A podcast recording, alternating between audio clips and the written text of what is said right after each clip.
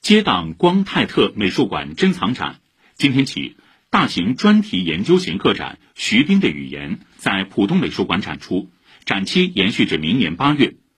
徐冰现任中央美术学院教授，被广泛认为是当今语言学和符号学方面重要的观念艺术家。另据了解，自明年一月一号起，浦东美术馆将取消原定每周二的闭馆日，每天开放时间从十点到二十一点。其中，除夕至年初二闭馆。以上由记者胡明珏报道。